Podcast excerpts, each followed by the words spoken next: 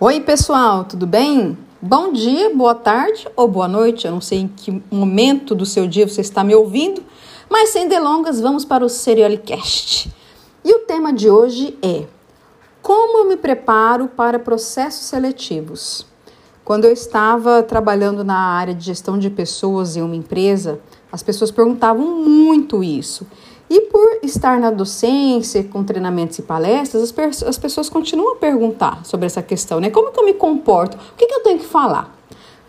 Infelizmente, não existe uma receita de bolo pronta que vai dar certo para todas as pessoas em todos os processos. Por quê?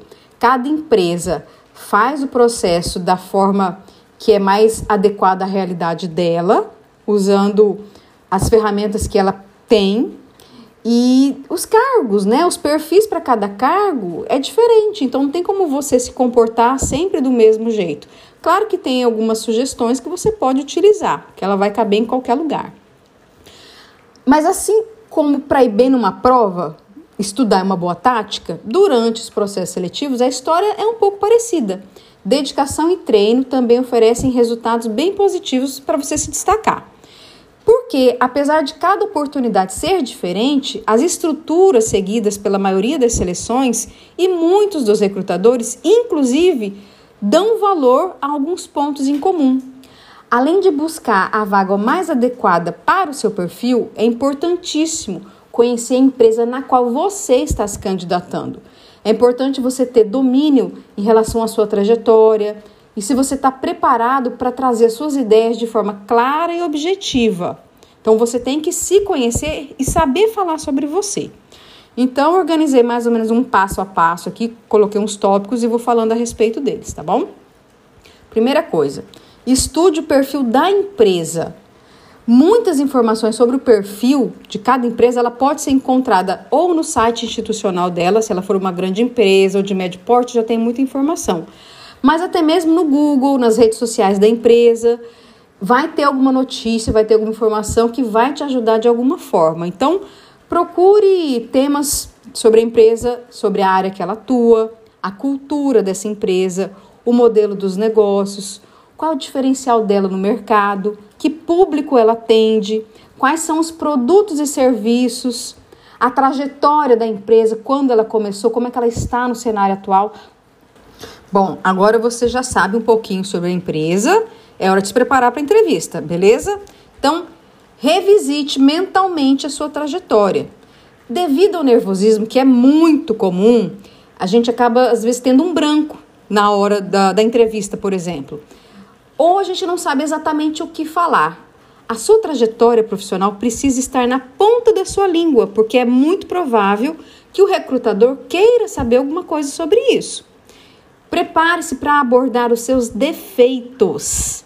Então, é comum também perguntar o seu defeito. A dica nesse caso é falar das suas fragilidades e mostrar quais foram as suas estratégias para você superar. Sempre dando exemplo. Olha, não tem problema você dizer que errou, que você fracassou. O que importa é ele entender, ele, o recrutador, entender o que, que você fez para superar esse problema. Aí você dá o exemplo, olha, eu errei nisso, mas eu fiz isso para superar e deu certo, entende?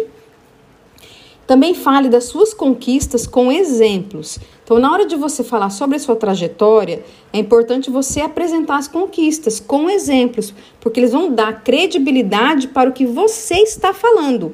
Então, pontue de uma maneira que você contribuiu para outros projetos para mostrar que também foi útil para a empresa. Então fala das suas conquistas, fala quais os projetos você participou e como você ajudou e quais foram os resultados. Prepare-se para perguntas mais frequentes, que geralmente elas são feitas. Seus pontos fortes, os fracos, a sua pretensão salarial. Por que, que eu devo te contratar? Quais são os seus objetivos profissionais? O que, que você gosta de fazer nas horas livres? Como que você trabalha em equipe e sob pressão? Onde você se imagina daqui a cinco anos?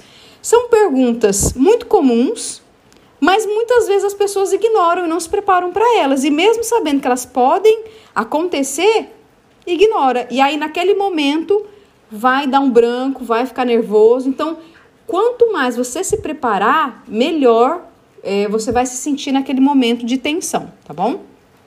Então, para você se dar bem com essas perguntas, cada vez mais você precisa exercitar o seu autoconhecimento antes da entrevista. Reflita sobre as respostas que realmente elas representem os seus desejos. Quais são as suas metas, as suas necessidades? Então faça uma ligação entre elas e responda as perguntas nesse sentido.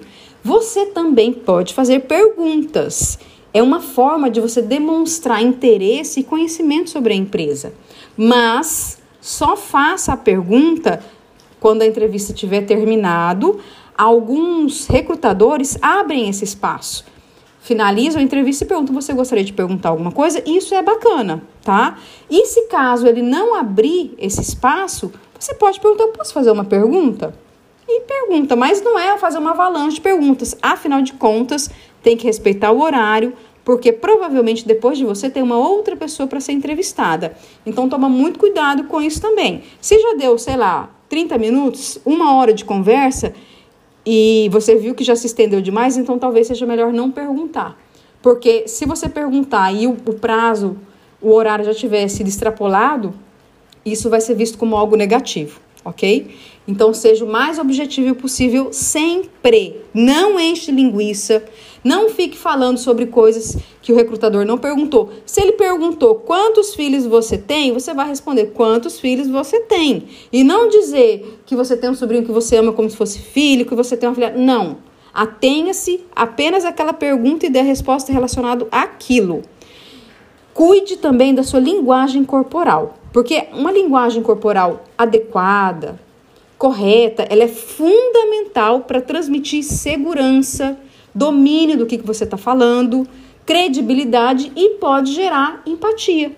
Então, para quem ainda tem pouca experiência profissional, a seleção considera a formação do candidato, o potencial e principalmente questões comportamentais. Foca nisso. Ah, mas eu não sei fazer isso. Ah, mas eu não tenho determinada competência. Mas o teu comportamento muitas vezes ele pode te ajudar.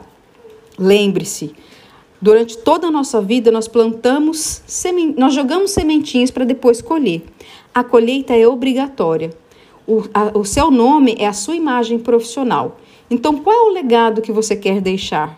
Quando as pessoas escutam o seu nome, por exemplo, o meu, Diana Serioli, eu gostaria de que quando o meu nome chegue em um lugar, em um ambiente, as pessoas ouçam e sabem, nossa, eu gosto da Diana. A Diana, ela dá palestras, eu gosto da forma como ela se comunica, ela tem a agregar e não o contrário. Então, eu quero crer que você também pense nesse sentido. E se você nunca se preocupou com isso, comece a pensar, ok? Tudo que nós fazemos na nossa vida, nós estamos jogando sementinhas e elas darão frutos.